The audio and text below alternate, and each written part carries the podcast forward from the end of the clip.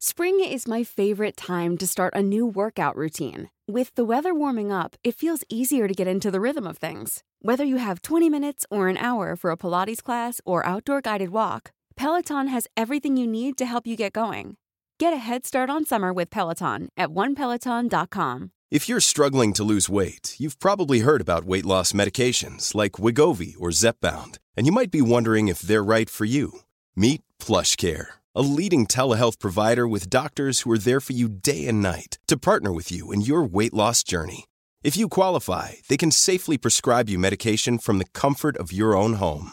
To get started, visit plushcare.com slash weight loss. That's plushcare.com slash weight loss. Plushcare.com slash weight loss. Mom deserves the best, and there's no better place to shop for Mother's Day than Whole Foods Market. They're your destination for unbeatable savings, from premium gifts to show-stopping flowers and irresistible desserts. Start by saving 33% with Prime on all body care and candles. Then get a 15-stem bunch of tulips for just $9.99 each with Prime. Round out Mom's menu with festive rosé, irresistible berry chantilly cake, and more special treats. Come celebrate Mother's Day at Whole Foods Market.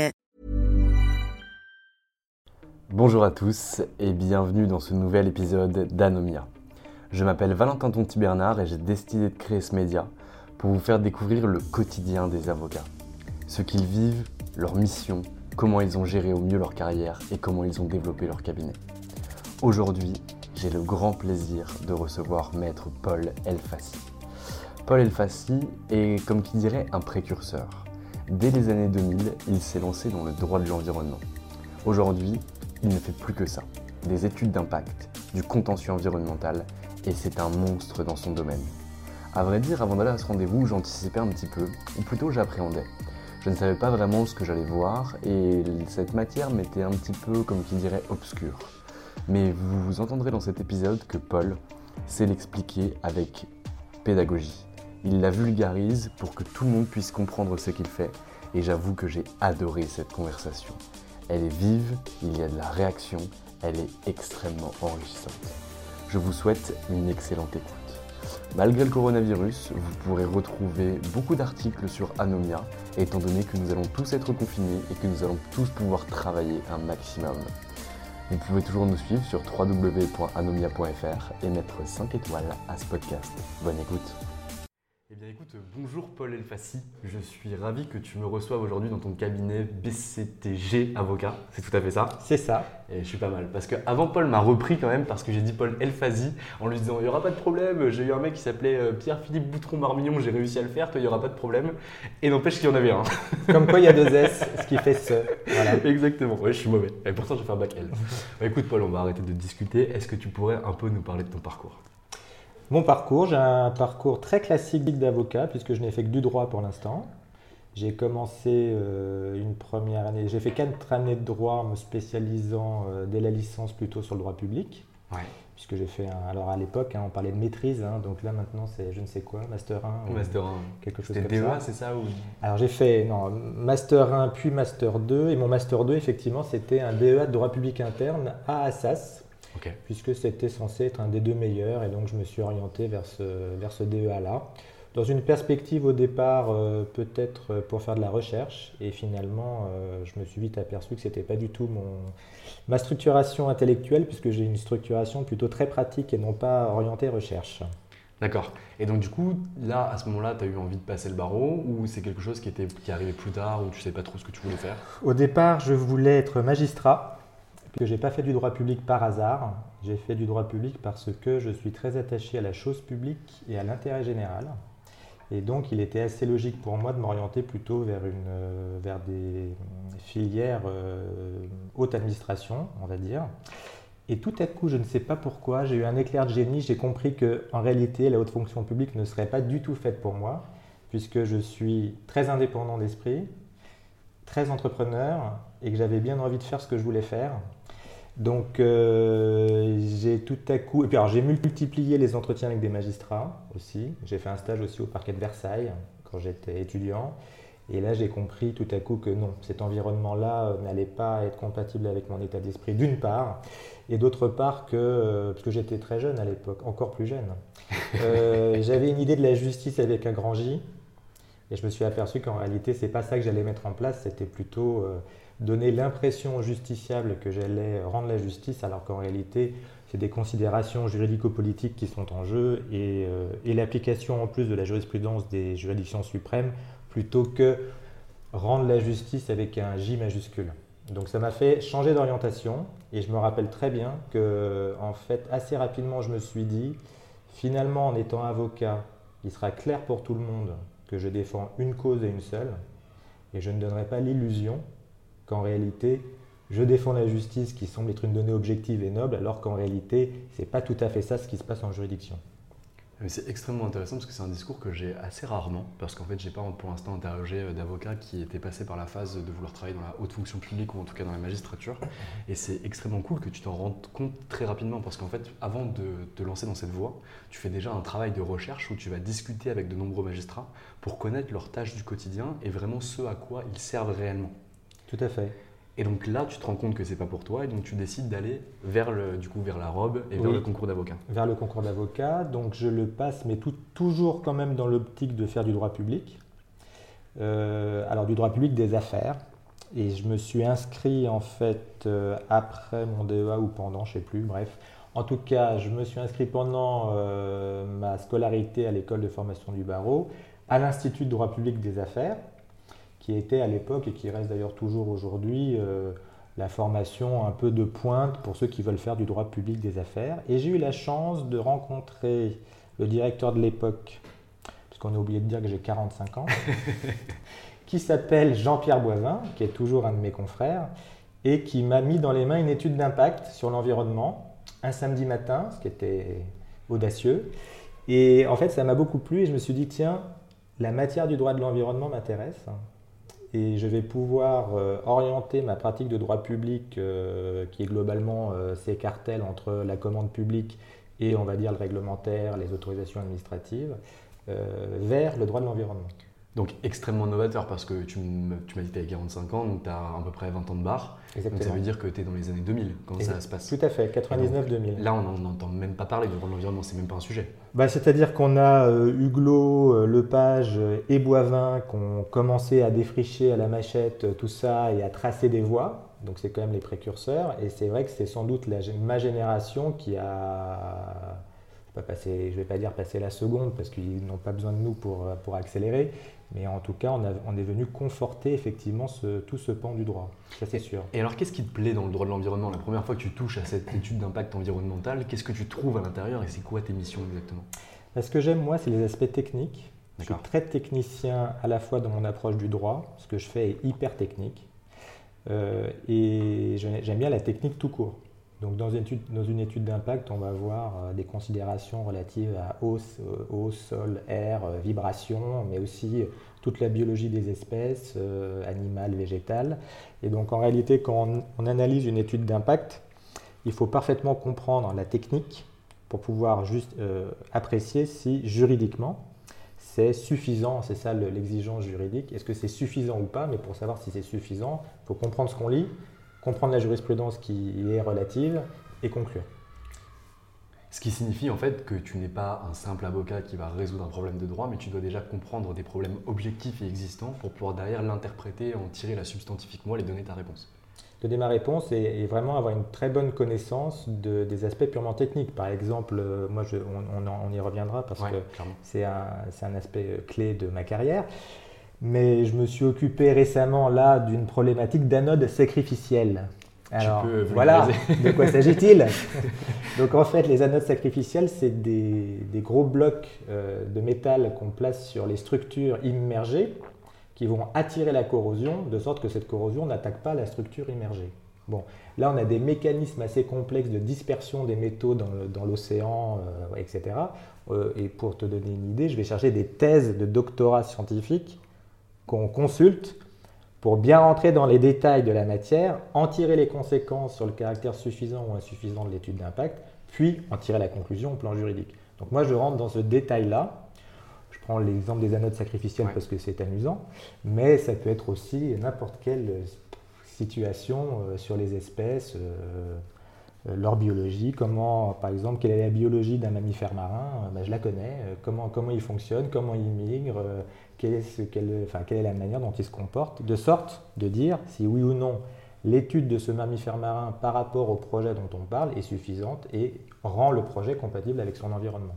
Putain, c'est dingue. Et ça veut dire que tu as quand même développé une technique qui va bien au-delà du droit. Ah oui. Et du coup, est-ce que tu as, euh, parce que moi je sais que par exemple, quand je veux décrypter un sujet euh, que, je, que, je ne connais pas ou sur lequel euh, qui, qui, semble difficile d'accès, comme ceux que tu viens de me décrire, d'ailleurs je sais que j'ai des contacts que je peux appeler et qui me décrivent un peu le sujet, et après si j'ai besoin, je vais faire des recherches. Toi, tu vas directement dans la thèse qui sort sur ce sujet ou est-ce que tu as ce mécanisme aussi également? Non, j'ai quand même de l'aide parce que d'une part, j'ai ma propre connaissance, puisque ça fait 20 ans que je fais ça, donc il y a un caractère répétitif quand même. Je découvre pas toutes les espèces à chaque fois. Et surtout, mes clients ont eux-mêmes des départements entiers d'environnementalistes ou font appel à des bureaux d'études internationaux qui déjà proposent la matière. La question, moi je vais pas, je suis pas chercheur, je suis pas ingénieur, je suis pas naturaliste, je suis pas biologiste, etc. En revanche, eux vont produire un certain nombre d'études que le cas échéant, je vais leur faire compléter, d'ailleurs euh, dans à peu près 100% des cas. Euh, et moi, moi il faut que je sois capable de faire la synthèse de tout ça, d'absorber tout ça, mais vraiment pour mes propres besoins, parce que je ne suis pas biologiste marin pour autant, mais comprendre pourquoi, aux yeux d'un juge et au regard de la protection de l'environnement, est-ce que c'est suffisant ou est-ce que c'est insuffisant? Et ce qui est amusant, c'est que pour un avocat comme moi, euh, dans 100% des cas, il y a un moment, je vais avoir une discussion avec le directeur de l'environnement et je vais lui dire la pression d'inventaire que tu as mis sur cette espèce ou sur ce comportement de l'étude d'impact, il est insuffisant. Et c'est vrai qu'à ma grande surprise, dans 100% des cas, il est d'accord avec moi. Donc ça veut dire que tu as acquis une expertise et une notoriété dans ce domaine-là qui te permet d'être écouté par ceux qui sont directement à la tête de ces départements. Voilà. Et donc c'est ton directeur du coup de DE en droit public qui t'a donné ce goût-là avec l'étude d'impact du samedi matin. Voilà, la petite étincelle. Donc euh, Jean-Pierre Boivin, si tu m'écoutes, je te remercie. On lui transmettra. Voilà. euh, eh bien c'est Jean-Pierre Boivin qui le premier m'a mis une étude d'impact dans les mains. Après j'en ai eu beaucoup d'autres. Et donc là, donc, il te donne cette étude d'impact, tu la traites, et là tu te dis direct je vais partir là-dessus, ou tu es quand même encore un peu sceptique et tu sais pas vers quoi tu vas aller exactement ou, euh? Non, à partir de là, je fais comme toujours, c'est-à-dire je consulte, je regarde le marché. Et puis, ce qui s'est passé, en fait, c'est là le lien, c'est que en réalité, j'ai commencé en janvier 2000, moi, comme avocat. Et ma première question, ou ma deuxième, mais en tout cas pour l'histoire, je dirais que c'est la première, c'était est-ce qu'il faut un permis de construire pour installer une éolienne en France métropolitaine? Et là, ça a été vraiment, je pense, ma, vraiment, ma, vraiment, ma première question, pardon. Et là, en fait, j'ai pris goût tout de suite au droit des énergies renouvelables, qui en 2000 était inexistant, c'est-à-dire qu'on n'avait pas de règles juridiques particulières pour le développement des énergies renouvelables en France. Et, aujourd'hui, on a un système juridique extrêmement complexe et d'ailleurs euh, trop complexe à mon goût. Euh, et donc j'ai vécu toute l'histoire de la construction du droit, à la fois comme praticien, puisque je l'ai mis en pratique, et à la fois à sa source, puisque je suis responsable et élu au syndicat des énergies renouvelables depuis très longtemps. J'en suis administrateur aujourd'hui, mais j'ai passé un peu tous les échelons et donc j'ai participé à la construction quotidienne, presque en tout cas hebdomadaire de ce droit depuis 20 ans. C'est super intéressant. Et, et, ce qui est intéressant, c'est que dans les projets d'énergie renouvelable, il y a toujours une étude d'impact sur l'environnement. Ce qui fait que j'en ai audité des centaines, pour pas dire des milliers. Ok. Moi, je te propose qu'on revienne à ta pratique un peu après, parce que j'aurais plein de questions, parce que moi, du coup, je connais le prisme du droit de l'environnement, entre gros guillemets, euh, par les, arrêts SFR de 2011 ou les choses comme ça, lorsqu'on a voulu placer des pylônes d'ondes au milieu des villages et que les maires ont dit non, non, arrêtez, on ne pose pas ça là. Mais sinon, c'est vrai que j'ai pas une connaissance euh, aussi pointue que la tienne, et, heureusement. Mais le premier article que j'ai écrit, c'était sur les antennes de base de radiotéléphonie mobile. Et ah, le principe de précaution. Exactement. c'était une des premières choses sur lesquelles j'ai travaillé, ça. Après, enfin, en parallèle des énergies renouvelables. Donc, tu fais ton école d'avocat à Paris, à l'EFB Oui. Est-ce que tu peux nous parler un peu de l'école? Est-ce que c'est quelque chose qui t'a plu? Tu en as de bons souvenirs? Tu as appris des choses ou pas du tout? Euh, comment dire? Euh, Déjà, j'étais dans un système euh, hybride puisque je faisais l'IDPA en parallèle, ce qui fait qu'on était dispensé de la plupart du tronc commun. donc déjà, j'ai cette perception-là. J'ai été très satisfait de l'IDPA pour tout un tas de raisons à la fois humaines et techniques. Ensuite, le FB, j'avais un rapport un peu plus distant et qui ne concernait, enfin, qui concernait moins directement les publicistes pur jus dans mon genre. Donc euh, j'ai une appréciation de l'EFB qui est euh, mitigée pour cette raison. J'imagine qu'elle s'est bien transformée depuis d'ailleurs. Hum, mais j'en ai pas que des retours positifs, mais on me dit qu'il y a une impulsion qui est assez intéressante, notamment qui est mise en place par Pierre Berlioz et d'autres qui interviennent, qui essaient de redorer un peu le blason de l'école et de le pousser un maximum pour réussir à faire quelque chose d'extrêmement positif. Ce qui est sûr, c'est qu'on pourrait euh, mieux préparer les, futurs avocats aux exigences du marché. Je pense qu'on est resté encore, peut-être, puisque j'ai plus de lien avec le FB tellement, plus du côté euh, université que du côté euh, vie professionnelle. Donc ça, je pense qu'il y aurait quelque chose à faire, encore à améliorer de ce point de vue-là, mais j'imagine que beaucoup de choses sont faites. Ben, je pense qu'il y a beaucoup de choses qui sont en train de changer et qui changeront encore à ce niveau-là. Mais en tout cas, belle réflexion et c'est une réflexion que je partage beaucoup. et, et, donc, du coup, tu fais ta première collaboration où? Alors, je suis embauché euh, en stage au bureau Francis Lefebvre, euh, qui me recrute ensuite. Euh, donc, j'ai fait mes premières huit années au bureau Francis Lefebvre et j'en suis extrêmement heureux et j'en profite, puisque j'en ai l'occasion, pour remercier Jean-Luc Tixier qui était l'associé qui m'a formé. Il m'a formé à l'ancienne. Euh, en plus, à l'époque, il faut quand même se rendre compte qu'il y avait à peine des mails, il n'y avait aucune digitalisation du droit. Il n'y avait pas Légifrance, hein. je ne parle même pas des bases juridiques euh, intégrées. Il n'y avait même pas euh, Légifrance. On s'est battu quelques années, enfin, je ne sais plus quand ça a apparu, mais il y avait des CD-ROM de juridiction administrative qui sortaient six mois après. C'était euh, la foire dans le poigne pour essayer d'en avoir un. Donc c'était une autre époque où en réalité, moi j'allais en bibliothèque et je consultais les ouvrages en papier, sans pouvoir faire de recherche par mots-clés, etc. Donc j'ai été euh, formé comme ça, d'une part, et j'ai été formé par quelqu'un qui était euh, très attaché à la formation traditionnelle de l'avocat, et donc j'ai été très bien formé, et j'y pense encore assez souvent puisque, euh, puisque c'est complètement déterminant les trois premières années de formation pour la suite. Donc ça, c'est sûr que le bureau Francis de Fèvre, euh, j'en garde un très bon souvenir, une excellente formation, un cabinet euh, où il y a de la transversalité dans les matières et du matière du droit des affaires. Donc moi, été tout le temps à des rendez-vous avec d'autres matières de droit privé, et, mais ça allait du fiscal, beaux commerciaux, euh, que sais-je encore, enfin tout, tout, un tas de matières auxquelles on n'est pas confronté quand on est un publiciste normalement. Et ça c'est pareil, ça a bien complété ma formation initiale, ce qui me permet aujourd'hui moi de, de pouvoir réagir sur beaucoup de choses, non pas pour les traiter moi-même, mais pour les euh, adresser au sein du cabinet dans lequel je suis aujourd'hui à mes confrères qui, eux, sont capables de le traiter. parce que la compréhension, enfin, je, comprends dans ta profession que la compréhension et l'interdisciplinarité, que ce soit dans le droit ou même hors du droit, c'est essentiel pour toi aujourd'hui pour l'exercice de ta profession. Ah, c'est complètement essentiel parce que j'ai une, j'ai une clientèle essentiellement composée d'entreprises. Aujourd'hui, j'ai un peu plus de 40 clients réguliers qui sont toutes des entreprises. Et les, les entreprises ont des besoins qui vont au-delà du droit public, d'une part. Et en plus, les clients, ils ne viennent pas avec une question de droit public, ils viennent avec une question. Donc il faut en saisir l'ensemble des paramètres et les faire traiter par des spécialistes. Moi, j'ai un positionnement très expert.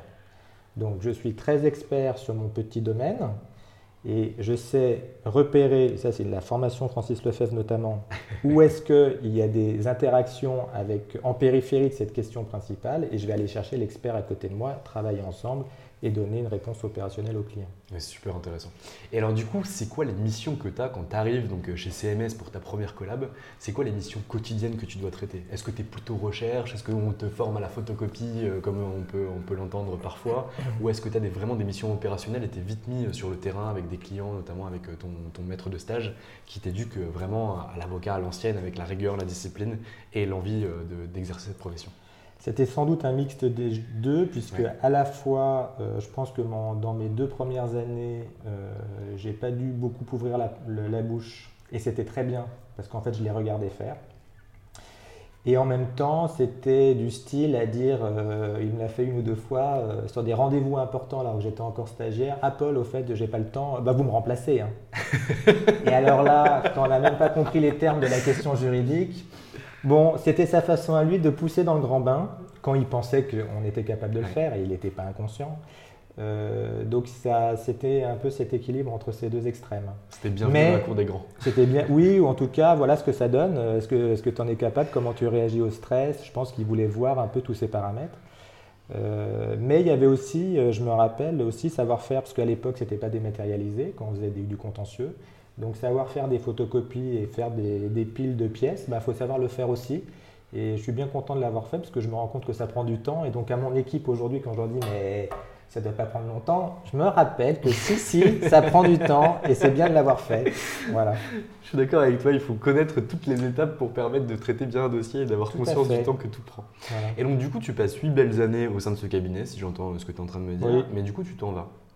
Alors je m'en vais parce que, alors euh, au, bureau Francis Lefebvre, je faisais la partie publique du droit immobilier classique sur des grosses opérations immobilières, donc beaucoup de droits du permis de construire et du droit de l'environnement associés. Mais en fait, en parallèle, moi, je développe de mon côté, en toute transparence avec le cabinet, mais je développe de mon côté le droit des énergies renouvelables, qui prend de plus en plus de place.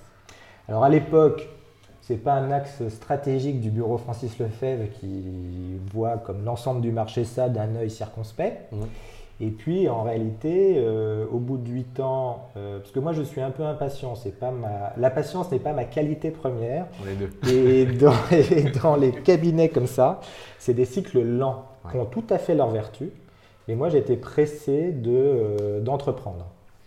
Et en plus, j'adorais aller chercher des clients à l'extérieur du cabinet, alors qu'au bureau Francis Lefebvre, on vous explique que euh, vos premiers clients, c'est vos collègues. Et c'est vrai, on a 450 collègues qui, ont, qui sont tous des très bons professionnels avec des superbes clients. Et en réalité, en allant les voir, on peut créer du business comme ça. Ça, c'est sûr. Ça, j'étais pas retort à ça. En revanche, j'adore aller chercher des nouveaux clients à l'extérieur, moi. Donc il y avait une forme d'incompatibilité euh, comme ça d'état d'esprit dont je me suis rendu compte d'ailleurs de plus en plus en l'ayant quitté. c'est pour ça que j'ai jamais regretté d'y avoir passé de très belles années, mais de l'avoir quitté. Et donc je le quitte parce que j'ai l'opportunité de m'associer au bout de 8 ans, ce qui est tôt, euh, dans un cabinet de niche pour fonder avec, euh, qui s'appelait CGR Légal à l'époque, qui a été maintenant fusionné avec LPA et pour fonder le cabinet de référence dans les ENR en France. Et donc, avant de partir, donc on te propose cette association. On ne la propose pas. Ah, on ne te la propose pas. Non, justement. Moi, j'étais consul. Et en fait, j'expliquais au bureau Francis Lefebvre, bon, bah, c'est bien tout ça, mais en réalité, euh, ça ne va pas assez vite pour moi. Ouais. Voilà. Et c'est pas grave. Et donc, oui, c'était le sens de ma question. Donc, on te propose une association à l'extérieur. Oui. Et en gros, est-ce que tu viens les voir avec cette association en disant, moi, on me propose une association, si derrière vous ne développez pas ce département d'interne, donc vous ne, me permettez pas de le développer, moi j'irai ailleurs. Et je serai déçu d'aller ailleurs, mais j'irai. Est-ce que hmm. c'est un truc que tu fais ça ou non? Non, j'ai pas du tout fait ça. Euh, mais parce que c'était pas la, culture interne du bureau Francis Lefebvre, d'une part. Et pour dire la vérité, je pense qu'à l'époque, ils se rendaient pas du tout compte du potentiel de cette matière et que donc me laisser partir, c'était pas très grave. D'accord, très clair. Et donc, tu arrives chez, euh, chez CGR, qui est devenu aujourd'hui LPA parce qu'ils ont fusionné. Et donc là, du coup, tu peux exercer pleinement ton activité, directement en tant qu'associé. Tout à fait. Et donc là, en fait, euh, ce qui se passe, c'est que ça cartonne, en fait. Ça cartonne euh, parce que la première année, je crois que je fais 850 000 euros de chiffre d'affaires. Ce qui est énorme. Bah, pour 8 ans d'exercice, c'est bien. Voilà. Donc, donc ça marche très bien, j'embauche, je continue de faire ce que je faisais en fait, mais avec les mains déliées. Euh, comme un entrepreneur et, ça cartonne et je m'éclate en fait. Comment tu vas chercher tes clients? Euh, alors, comment je vais chercher mes clients? D'une part, euh, en fait, c'est une préoccupation seconde par seconde pour moi. C'est-à-dire que dès que je rencontre quelqu'un, dès que je lis quelque chose, dès que je vois quelque chose, je me demande comment je vais pouvoir mettre en relation cette chose, cette personne avec ce que je fais. Voilà. Que dans les deux sens d'ailleurs. Est-ce que je peux t'aider? Est-ce que tu peux m'aider?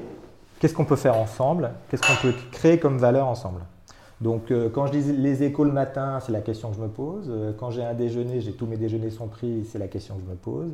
Mais naturellement, ce n'est pas quelque chose de mercantile, c'est quelque chose de naturel. J'aime bien la mise en relation.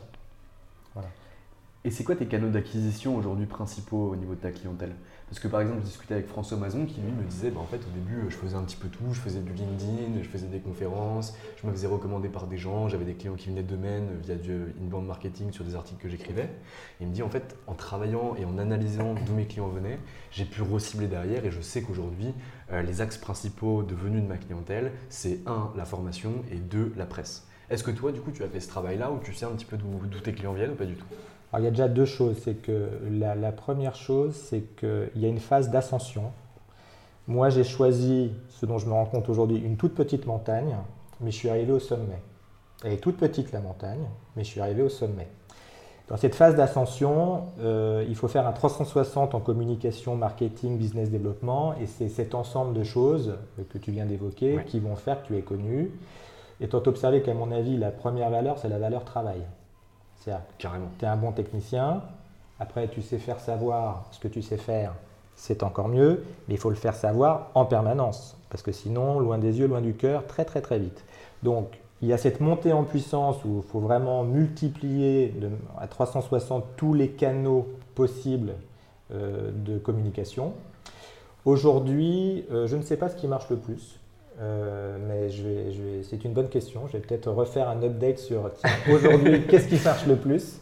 En tout cas, je multiplie. Euh, ce qui est certain, c'est qu'il faut, enfin, faut continuer à multiplier les interventions de tous ordres. Il faut être là. Mais je vais te dire, en réalité, dans mon secteur, qui est le secteur des ENR, il y a un aspect qui reste aussi euh, de l'ordre de l'engagement personnel. Et en tant qu'administrateur du syndicat des, énergies renouvelables, c'est évidemment une fonction bénévole. Il ne se passe pas une semaine où je fais quelque chose pour ce syndicat bien volontiers et bénévolement. Et en fait, euh, c'est une façon d'être là. Très clair. Voilà.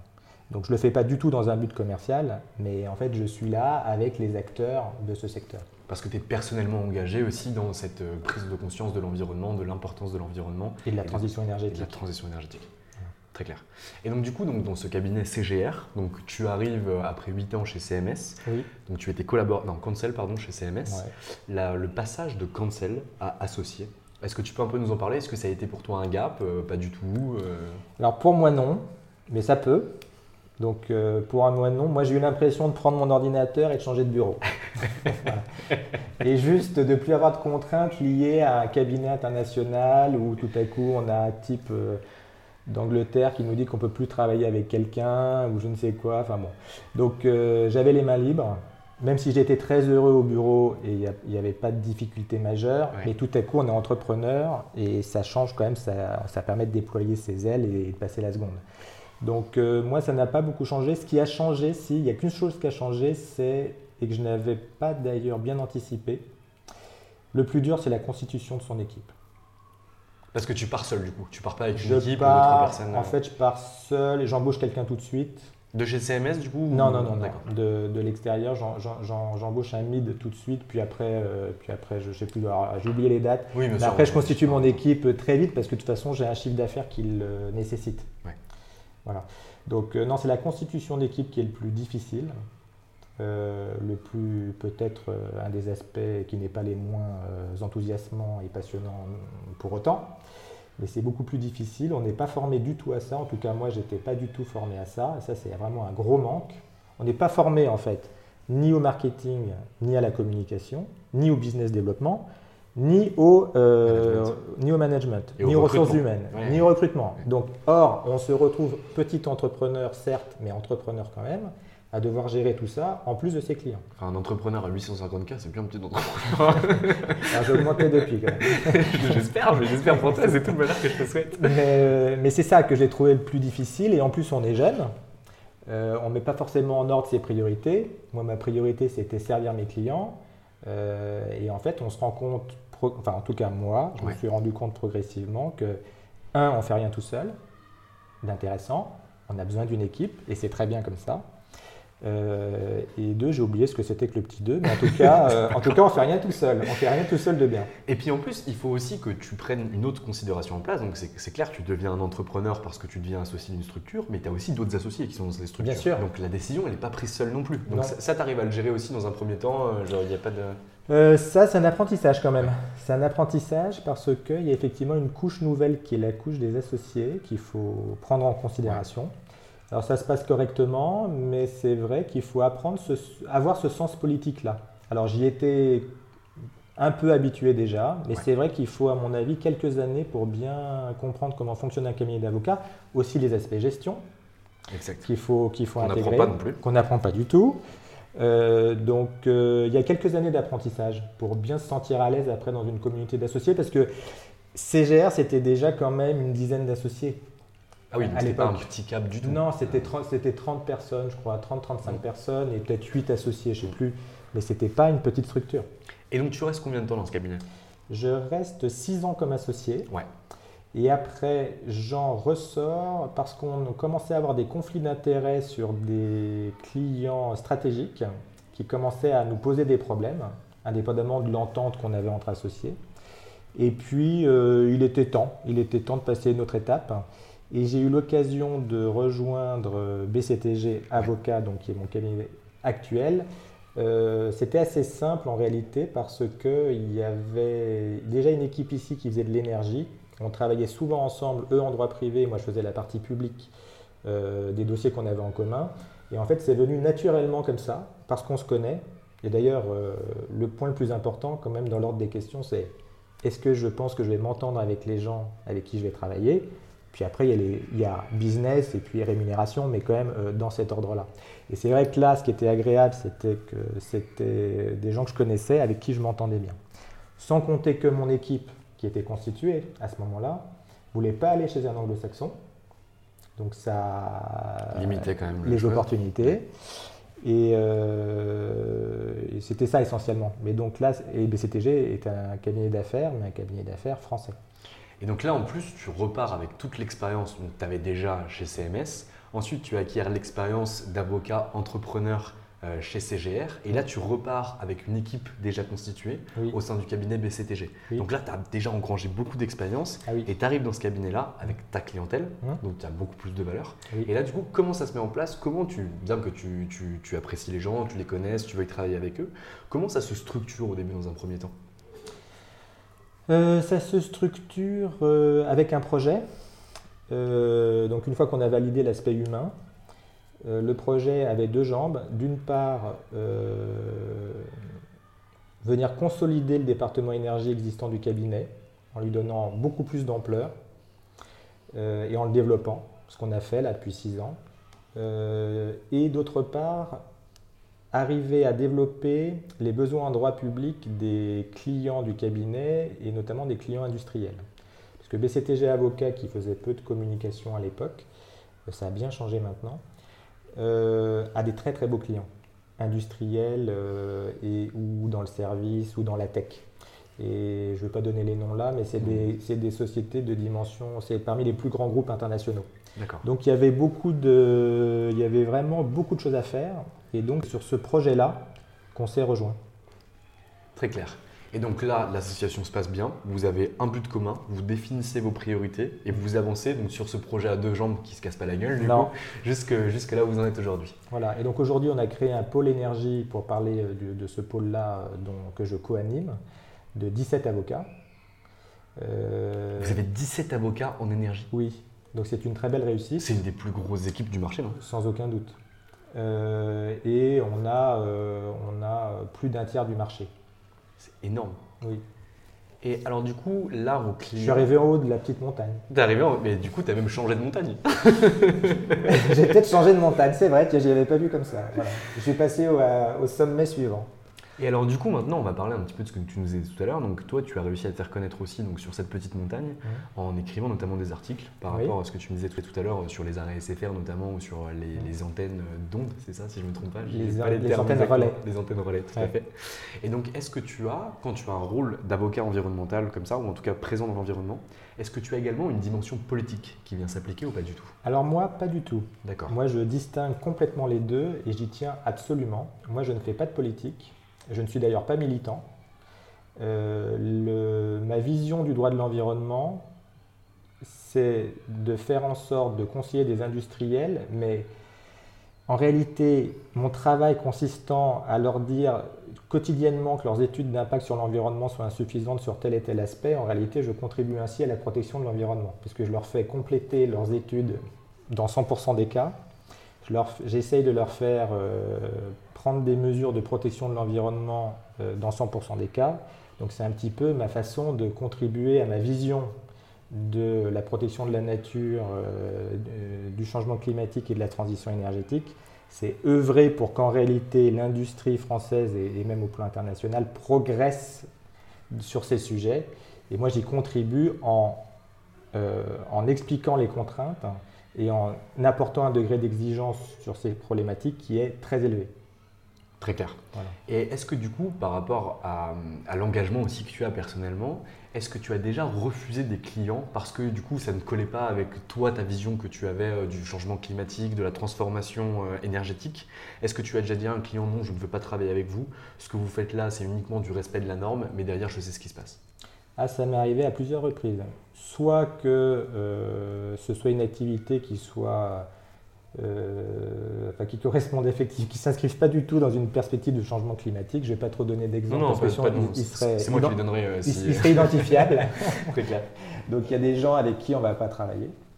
Il y a aussi des personnes, et ça j'y tiens beaucoup, euh, qui ont une vision de la réglementation pour la contourner. Alors ça, c'est pas du tout mon créneau. je suis très carré et je pense qu'on peut appliquer le droit efficacement sans être euh, dans une démarche frauduleuse. Optimisation. on optimise, en fait, il, faut bien le comprendre pour bien l'appliquer. Et en fait, c'est ça.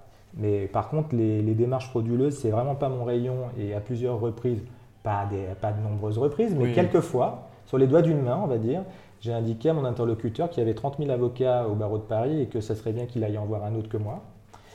Euh, et puis, euh, non, mais après, c'est à peu près tout. Parce que moi, je me souviens de certains arrêts, tu vas me dire, parce que je me souviens plus exactement des noms, et je, crois que c'était les usines AZF qui avaient eu des difficultés avec euh, un système de société mère et de filiale, que la filiale avait eu un système de pollution des sols, et que la jurisprudence était allée rechercher la mer ou tenter de rechercher la mer justement pour pallier aux frais financiers de l'infection et de la pollution des sols. Ça te parle ou c'est moi qui. Tout à fait, tout à fait. Et la question associée, c'est quoi Mais La question associée, c'est est-ce que tu as déjà travaillé sur ce type de dossier ou des dossiers d'ampleur euh, si importante que ceci Non, parce qu'en fait, moi, je suis un avocat qui suit le développement de projets, en réalité. Très clair. Donc, euh, moi, mon métier, c'est de faire en sorte qu'à partir du moment où il y a un projet industriel, et c'est quand même essentiellement. Parce que moi, mes secteurs d'activité, c'est principalement, principalement les énergies renouvelables. Le droit minier, mais pas. Euh, c'est en fait c'est des mines d'or et pas autre chose, et, euh, et, le droit des déchets. Si je devais, voilà, les trois principaux. Après, je fais d'autres choses, mais voilà. Donc en fait, moi, qu'est-ce que c'est mon, dossier type? J'ai quelqu'un qui veut installer euh, des éoliennes euh, ou une usine de traitement de, de, déchets à un endroit donné. Moi, je suis censé sécuriser l'ensemble de la démarche jusqu'au moment où on va pouvoir exploiter. Donc je ne suis pas tellement confronté à des cas de conscience, ou alors ça veut dire que le projet en tant que tel me pose un problème, mais les projets ENR ne posent pas de difficultés, c'est même strictement l'inverse. Et j'ai bien conscience qu'il faut pouvoir traiter les, déchets d'un département. Donc, euh, sauf à ce que je ne sais quelle considération fait que fasse que je ne comprends pas pourquoi ils se mettent à cet endroit-là. En réalité, j'ai jamais de cas de conscience. Parce que je suis sur une nature de projet qui n'en pose pas. Donc en fait, si je, comprends bien et si je, résume, et tu me diras si je me trompe ou pas, toi tu es beaucoup plus sur l'anticipation que sur le contentieux a posteriori. Non, je fais autant des deux. pardon non, non, non, non, mais en fait je fais autant des deux. C'est qu'à la fois, moi je suis normalement au, point de départ euh, d'un projet, euh, quand en tout cas je suis sur une relation structurée avec un client, ce qui est normalement le cas. Je prends l'exemple de l'offshore, de l'éolien offshore. Ben, moi, j'ai regardé et validé juridiquement le contenu des offres pour autant qu'il y avait des problèmes juridiques. Ça, on parle de fin 2010. Si on prend le projet, euh, c'est dans la presse de Saint-Nazaire euh, éolien offshore, il va, on commence tout juste la construction. Donc 2010-2020. Entre les deux, en fait, j'ai participé à la sécurisation de l'ensemble des étapes et notamment de, l'ensemble de la constitution des dossiers de demande d'autorisation, mais également de malheureusement tous les contentieux. En fait, aujourd'hui, enfin depuis, on va dire que depuis une dizaine d'années, j'ai entre 150 et 200 contentieux en permanence euh, sur des autorisations administratives, devant le juge administratif. Donc je fais beaucoup de contentieux. Et alors du coup, l'image que tu avais quand tu étais tout jeune et que tu allais discuter avec des magistrats, est-ce que tu la conserves aujourd'hui du grand J et du petit J ou pas du tout par rapport aux autorisations administratives que tu peux avoir? Alors ça... On n'en parle pas. si, si, si, ah, si, si, on peut en parler. Ah. Moi, moi, j'ai une, j'ai une vision relative de l'existence, de toute façon au point de départ. Donc j'estime qu'il y a assez peu de vérité indiscutable. Euh, et chaque jour qui passe, et mon expérience professionnelle me conforte dans cette idée qu'en réalité, outre ceux qui disent n'importe quoi, en réalité, la plupart du temps, il est légitime d'avoir plusieurs opinions sur un même sujet. Ensuite, il y a quelqu'un qui doit trancher. Donc c'est soit le pouvoir politique, c'est sa fonction, il a été élu pour ça, ça peut être le juge. C'est notre système. Mais je suis très à l'aise avec cette vision relative des choses. Et je suis très à l'aise avec ce que je disais tout à l'heure, parce qu'aujourd'hui, personne ne doute que je défends les ENR. Je ne viens pas prétendre que je ne défends pas les ENR alors que je les défends. Et je les défends et je ne défends qu'elles. Ah oui, c'était le dernier exemple que je voulais donner tout à l'heure. Il y a quand même une ou deux personnes qui ont eu, comment dire, euh, enfin, je sais pas, l'originalité de venir me voir pour attaquer un projet éolien. Et, je leur ai dit, bah, en fait, non, moi je suis administrateur du CER, euh, ma vie est consacrée à la défense des énergies renouvelables, non, je ne vais pas attaquer un projet éolien. voilà, c'était le troisième exemple où je refuse des dossiers. Bah, en même temps, c'est compliqué, ça ferait un peu un conflit d'intérêts, entre guillemets, pas, pas légal, mais en tout cas moral de ta part. Moral et cohérence, effectivement, personnelle. Donc, effectivement, je ne suis en fait, je ne suis jamais confronté à un manque de cohérence euh, parce que j'ai eu des dossiers qui sont homogènes pour des clients que j'ai choisis. Très clair. Donc aujourd'hui, tu es monté au sommet de la petite montagne. Tu as peut-être euh, changé de montagne pour monter au sommet. C'est ce que j'apprends aujourd'hui, j'en suis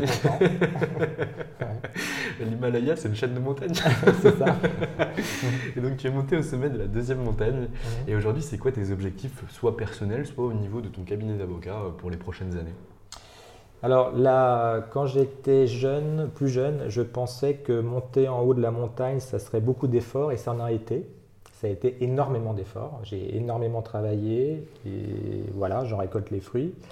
La mauvaise nouvelle que j'avais pas anticipée, c'est que se maintenir là où on est, c'est presque autant d'efforts. Donc déjà, mon premier objectif, c'est de me maintenir sur mon positionnement de marché. Et ça, ça demande beaucoup d'efforts. Ensuite, on n'a jamais fini de se développer et en plus, moi, j'adore ça. Donc, euh, dès qu'il y a de l'actualité sur, une forme d'énergie, parce que mes clients ont une imagination euh, infinie, c'est infini.